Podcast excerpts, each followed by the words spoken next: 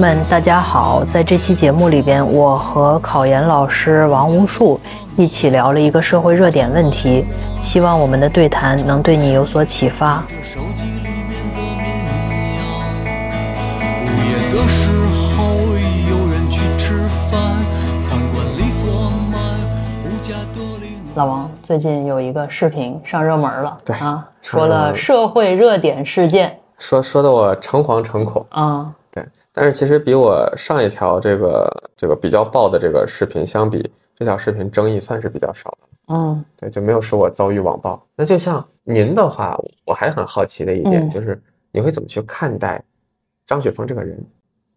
啊，我就是网友心态嗯，因为我对他实在是不了解，既没有公交，也没有私交，嗯然后互联网上我就是纯属是经常能刷到他。嗯。因为可能我们的那个是不是做的那个方向有点类似，所以我不管在哪个平台，经常能刷到他。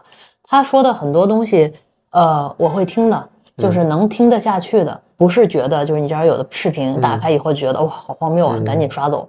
然后我还是会听一听的，就这个地方其实很有趣，就是你嗯。看你是九八五的教授、嗯。学者，很多网上的人在喷张雪峰的同时，你会觉得张雪峰的这个内容，你至少是就我们不说对不对了，至少你是能听得下去的。对我听得下去，而且我个人就是从网上的呈现来讲的话，我觉得它还挺有意思的。就是它至少具备了两点：第一，这个趣味性，啊，嗯这个可能能听得下去；嗯嗯，第二，你至少你也不认为他说的都是错的，都是离谱的。对对对，对，因为这个东西人有一个基本的判断，我自己也长期在走职场，嗯嗯就是里边肯定是有我觉得哎认可的部分的，嗯嗯。对，这个是肯定是的。就换句话说，我觉得他说的东西不虚空，不嗯架空，嗯。它不是一个架空现实主义的一个聊天儿嗯，它是一个非常务实的。当然，他有的时候有一种这种就是呃实用主义偏执，嗯嗯，这个是我有的视频里边能够感受到的，嗯就是所有东西都是以实用为导向的。但是呢，以现在这么虚空的时代呢，它也需要一部分人有这样的声音，所以我觉得还是很好的。其实对张雪峰的批判我也去思考过，嗯，然后他们都批判他什么呀？批判这个你这样下去就要误国了，大家都去赚钱了，然后这个总要有人做这样的方向和专业，你说的那些专业总要有人去做，大概就这么几类。对，哦，其实这个我的一个感受是什么呢？就是现在在互联网上，嗯，其实你知道，我们录一个视频也好，或者怎么样，我们是不能像做学术一样把前因后果对对综述全写全了的。对对对，它一定是在一定的，对语境下，面对着大部分的受众群体，说出来了他认为正确的话。嗯但是这个时候就会出现网络杠精，他一定会引经据典的找一个反例来批判你。所以说嘛，就这个世界更需要他，就是，嗯、我觉得所有的愿意去杠，就尤其这种网络上杠的话，还是特别需要帮助的人和特别需要心疼的人。现在的年轻人其实很可怜，也很愤怒，他的这个青春荷尔蒙嘛，人都有年轻的时候，这个青春荷尔蒙得找到一个合适的出口。然后，但是很多年轻人他没有一个合适的出口，他不知道该到哪里去发力。嗯，对，那这个时候就需要务实一点。其实务实了以后，做实事，人还是不容易虚空和愤怒的。其实这个就挺有趣的。你像张雪峰的这个观点是吧？他很偏执，很实用。其实就在前两天，我去就是北大校园开放日，嗯我遇到了一个家长，嗯他问我说他家孩子特别喜欢想学生化方向。嗯然后我听的这个口音之后，我就觉得他应该是北京的家长。然后我说：“那您这个家境怎么样？”他说：“挺好。”那你这个提问逻辑就是张雪峰老师的提问逻辑。啊，对，差不多。对，但但是他一般都会问但是张雪峰问到的连到的家长一般不会是这样的北京家长。他说挺好的，他他他还是比较就是也不叫满意吧，但是嗯他还是挺自信的。他说：“嗯哎呀，我已经给孩子连嗯婚房都准备好了。啊，我说：“那你想让他学什么呢？”嗯我说：“有这种争议，确实是在的。他嗯说：“我想让他学医学。”嗯我说为什么呢？他说你看他喜欢生化呀，嗯但是医学的话，你看跟生化沾边，就业又好啊。我说那你为什么不让他学金融计算机呢？我说这个就业更好，这个他能上清北，嗯嗯赚的也多。嗯他说我不缺钱啊。嗯我说那你为什么让他学医呢？这个家长就明白了。这样没有。要是我的话，嗯我不会。我我我嗯我从小到大就会学医，就喜欢想学医。如果有一个人跟我说嗯这个的话，我没有任何，就是你你说服不了我，我就是想学这个。对，但是那个家长会觉得说，我的孩子想学生化，嗯那社会上觉得生化有争议，嗯，那我就让他学个医。嗯但是问题在于，你从物质上已经把他帮他都铺好了，那适合你为什么不从精神上百分之百的满足他呢？我会认为生化是更好的。嗯，对。学生化也可以在医学院里学，但是我觉得是，既然孩子他想学这个很纯粹的生化的方向，嗯你在已经准备好的同时，嗯我给他的建议是能让这个孩子去嗯学生化的实验室里看一看，嗯，以，及跟真正学生化的人聊一聊。没错，如果他还愿意，嗯你就全力支持他的梦想，。是的，是的，我会担心什么呢？就是你孩子是想象，对好多他就是觉得喜欢，只是喜欢学高中的生物和化学学，，他就认为将来搞生化的研究，对，也是就是这么。点事儿，其实不是的，这个差别非常的远。呃，其实我是有两种担心，第一种嗯。担心就是像您刚才说的这种，嗯。第二种担心就是给报了个差不多的，嗯。然后孩子发现又不是真正的生化，又嗯。离真正的生化有一步之遥。其实医学已经很偏应用了，他如果万一对。再是临床方向的，他一旦上了这个船，他就跟玻璃门隔着似的，他永远跨不过去，然后就在旁边看着，甚至还不如学一个完全没想过的专业。其实吧，我就我了解这些条件比较好的家嗯长的话，他们基本上的一个想法就是：第一个，孩子管不了，嗯。这些条件比较好的家长的嗯。孩子没有那么好控制；第二个就是他们会有一个共通的这样一个类似的观点，就是我可以留出试错期，就是其实没有那么焦虑，就是给孩子。想想是吧？大概是怎么回事？而且大部分你看北京的家长，包括好多的学校的什么这些，他们都在高中的时候，甚至初中的时候，都对于大学里边这些专业是有体察的，嗯，是来看过的。你说你知道他们的世界，悲歌三首，买一切，买昆仑落脚，蓬莱放思想，卖人们的政治酿酒汤。卖公主坟的乌鸦，始发之木和东窗之马，卖胭脂河里穿行渔歌，黄金世界中万物法则。对，因为现在我发现这个那什么结束了之后，现在这个学校一到周六日，就大队的学生就进学校里面开始参观，开始去了解。就是不仅这种参观了解，这就是说为什么我觉得张雪峰存在是有意义的，因为就是这是断层式的信息差。而且你跟北京，甚至跟北京旁边的保定，那就是天壤之别。嗯，对，没错儿，就是你断层式的，北京也也断层，就是分不同的这个层级，就是条件比较好的，有这个能量的家长。早早的就带着孩子去各个学校，不是去参观，不是去看看，深入。这个物理系嗯。长这样啊，嗯。化学系长那样啊。不是啊，说这个楼长这个样，他会给他找来文，献看，嗯。他会给他看一下这个，比如说，我觉得每一个学科是吧，都有培养方案，嗯。这个都在网上、互联网上能够查到。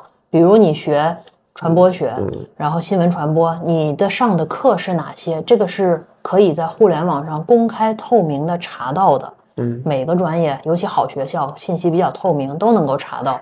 你看看你到底是不是真的喜欢。同时，大部分人可能面临着未来有一个可能性是去做科研，可能也不做，对吧？但是不不妨碍你可以看看这个领域，比如说嗯传播学的顶刊是什么。新闻传播，它往下走的时候，你所意味着写的那个论文大概是什么样的？这个好多家高中的家长已经在做这个事儿了。嗯但是同时，另外一部分的朋友，他们可能看的东西就是啊，对他的想象啊，这个土木工程就可能是那个是吧？高高精尖的这这个孩子对，然后我能考多少分儿，上什么专业，就就到这儿，他可能就到这个专业，他这是所有的专业都没有一点儿的真实的三 D 体察，嗯全部都是这个专业本身的想象。这是非常可怕的一件呃，事。学数学，学数学，学数学，陈景润嗯，啊，哈罗庚，嗯，但但事实上不是的，大家都知道，嗯而且感谢张雪峰，他我我看过他相关数学的视频，嗯嗯。他对数学是非常有倾向性的，他觉得数学是好多学科的考研的时候是非常好的一个选择，就业也是都是以好多为基础的，那确实是。对。像我自己组里边还有数学系的学数学统计的本科生，为什么要它呢？它很重要啊。应用统计，我们现在都定量搞科研，我当然需要数学，这对我来讲是加分的。嗯，嗯就相当于张雪峰其实打破了很多的这种信息的隔阂。啊，我觉得他做这个事儿有意义。当然，你要说说这个人百分之百要严谨，然后就是不怎么着，这个就是我也给别人建议，这个很难。说实话，其实就是就事论事。对你给建议就很主观，嗯你说你这两个 A、B，你给我选一个 A，那肯定 B 也有好处，你为啥不选 B 呢？你说你是瞧不起 B 吗？还是怎么回事？嗯对就这样去评断一个人，我觉得不公平。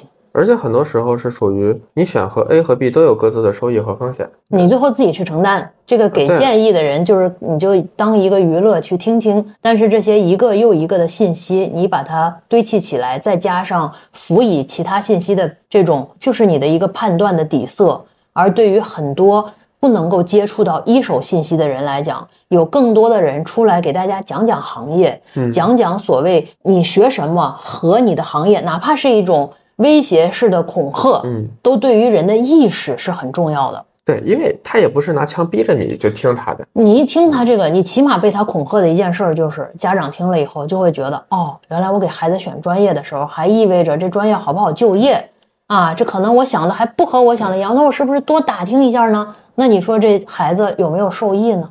就至少能让这个做选择的，不管是家长还是孩子，看过这个视频，受到了一些震荡和冲击，他能认真的再想一想，对其实他的社会价值就已经很大了。是的，确实是这样，因为我自己当年报考的时候，嗯我就觉得我这个当时复旦不是差了一分没去上嘛，嗯嗯我说那你看啊去西财，我这个数学也没有那么好，我大概只知道好像最顶尖的金融需要数学很好，嗯，但我后来才知道那是量化的部分，但当时不知道，我就觉得我数学没有差就行，我对认，为，我觉得我这嗯好像不太行，那我别学王牌金融了，我学个财务管理。嗯。其实这就是一个认知的差别，。没错儿，就是按我的理解来讲的话，大部分这种商科的专业，你绝不能数学差。嗯，你说我数学差的一塌糊涂，嗯看见数学就想吐，那请你别学。但是如果你数学不够极致好，我认为还是可以的因。为它还有很多的出路和方向，它对数学的要求没有那么高。而且是它是属于一种就是应用型数学，它还嗯不是属于基础数学。对，所以它好多数学是属于类似统计啦，那这个底层是逻辑。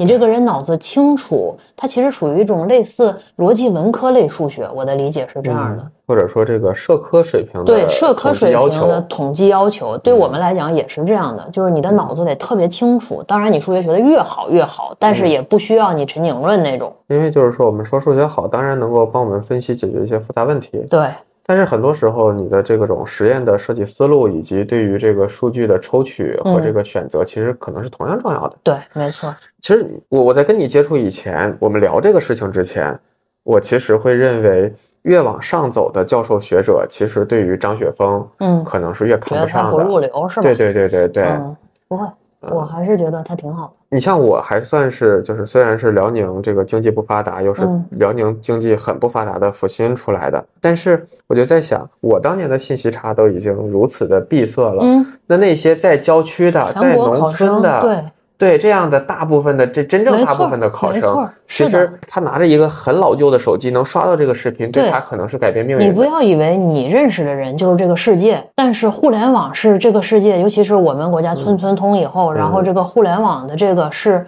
真的是哪儿上网都很快。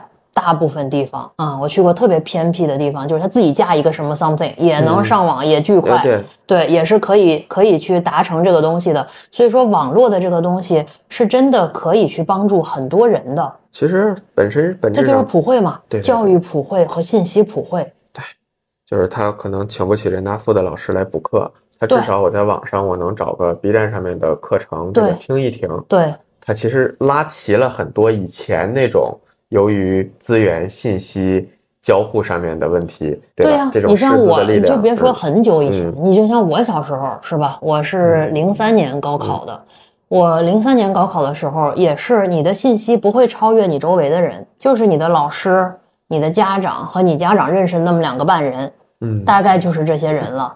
他超越不出去说，哟，还有一个说是北京的嗯一个什么人能指导一下我的嗯未来的学业和就业，还是说我们当时在我是在太原长大的，我们从太原这个省会城市看北京都是高高在上的存在。就那个时候就已经有很明显了。非常明显呀，就是从小都觉得北京特别好，就是没有一个地域的自豪感，嗯，因为差异很大，但反而现在互联网把很多问题拉平了它。拉平了。而且你能看到各种各样的平台上面，我都能刷到这种。就我想，哎，如果小时候我能刷到这些的话，就小时候看电视嘛，特别喜欢看电视。现在如果说是小时候，肯定就会看这些互联网上各种信息。嗯我觉得不要害怕说这些信息把人荼毒了，嗯你可能就是处理的能力没有那么强。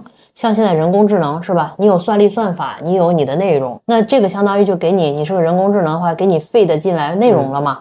那我们需要提升的不是说你别 feed 给我很多内容了，请你不要喂给我这些内容，请你走，而是应该提高自己的算力算法。因为你把这个东西拒绝的时候，别人没拒绝，啊别人在对呀提高。对呀、就是说，当当这个嗯东西，这其实跟那个大家全球化的时候，然后你搞自己的这个封闭起来，其实是一个道理。嗯，你你拒绝一个这种信息的流通、信息的交互，其实最后的结果就是你被别人甩掉。对，而且这个东西吧，我就觉得好多时候可以平和的看待这些信息，倒不一定是纯竞争性，是吧？咱们现在说的它特别的，就好像是特别白热化一样，嗯我什么都得听，什么都得接收。嗯我觉得你就把它当个乐子，就是人世间人类的多样性嘛。嗯你把它当一个乐子以后，哎，你就会看，哎，这老师怎么看待这个问题呢？他是这么想的，对吧？他有哪些的背景？他说的这个话肯定很主观，是基于他自己的嗯成长背景和他现在此时此刻的人生状态都是有关系的。同一件事儿，你现在特开心评论，和你今天嗯 被谁踩了一脚然后评论，可能也不一样。而且这个，呃我想到就是我们也是我们考研的嘛，那个嗯石雷鹏老师，嗯有一次我跟他说，我说我觉得我我这个讲的这个东西我讲明白了，我说嗯。怎么还有学生过来跟我说说这个我这个地方没讲明白，或者是怎么样的？嗯。他就跟我说了一句话，让我很受启发。他说嗯，有的时候吧，这个学生你上网课，你面对的学生特别多，嗯这个时候呢，一定有学生是不喜欢你的，这是嗯第一点，嗯。你可以平和的看待他。第二点是什么？第二点他说，你有的时候你想一想，如果这个人他真的给了你一个很差的评论，嗯。除非是那种疯子同学嗯啊，你觉得一看就是疯话，嗯。完全没听你的课那种，要不然他说你生完气之后，你再咂巴咂巴嘴，再想想，可嗯，能人家说的也有道理。那是没错。这个之后，我就开始去注意一点，就是如果有一个评论或者是观点，让我的情绪嗯产生了比较剧烈的波动，嗯哪怕是负面的，嗯我后面都会再复盘的想一想。嗯，他说的很有道理。就是换句话说，你也可以不改。我可以不改，但是我我也得知道，就是你 你至少知道，哦，这是由这个来的。对，没错儿，就是我们可能可以不改，但是你不要觉得所有人说的都是疯话。对对，喝醉的人还在不休，说留下的人早已远走。沿着街灯一直往南走，没人会停留。这期的对谈呢就到这里。呃，因为这个话题比较新，所以说我们就在周日上班的第一天来加更一期小宇宙。一般来讲，我们是周二更的。如果大家喜欢这一类型的讨论的话，欢迎在评论区告诉我，也欢迎大家在评论区留下自己的问题，我会以语音的形式回答大家的问题。祝大家上班快乐，生活愉快。是风总是很大孤独的人总是晚回家谁的身